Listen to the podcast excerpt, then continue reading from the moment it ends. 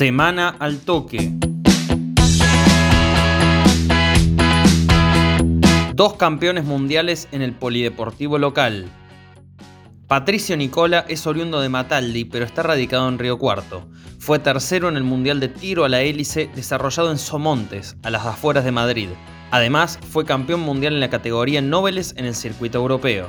Sobre su gran experiencia y desempeño en tierras españolas, Nicola dialogó con Altoque Deportes desde Madrid, donde todavía se encuentra viviendo su sueño.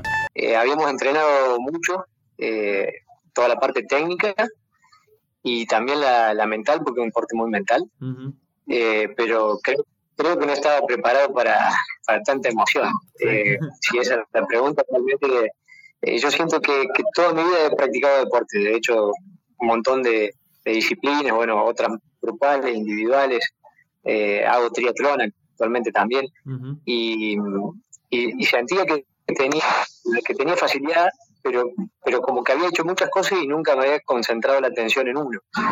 Y el tiro, este, con un poco más maduro de, años, me, dio esa posibilidad, porque, bueno, no, depende tanto de la parte física, sí importante, pero no depende tanto. Y bueno, eh, esta, este mundial lo, realmente lo, lo decía mucho, lo, lo, atraí, lo atraía con, con la mente. Y bueno, y lo entrené muy duro hace seis meses que, que, bueno, entreno cuatro veces por semana, más el sábado y el domingo que tenemos competencia.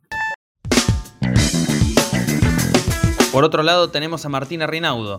La riocuartense de 17 años se coronó campeona mundial sub-18 de pádel en el último mundial llevado a cabo en México junto a la neuquina Dayara Valenzuela. En la modalidad Open, Rinaudo y su compañera prevalecieron sobre una dupla lituana en cuartos de final, luego una francesa en las semifinales y dos compatriotas en la definición, oriundas de Buenos Aires y Rosario. Ya en Río Cuarto, cumpliendo el aislamiento obligatorio, esto decía Rinaudo sobre la consagración.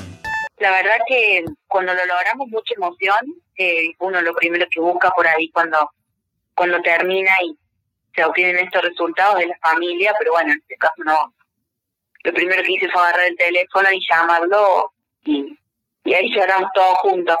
eh, y bueno, ahora más tranquila en mi casa, la verdad que tuve un día que dije, todo esto logré y cuando no, uno no, no lo puede creer, más allá de los resultados, obviamente uno va a ganar y va a hacer lo posible para ganar.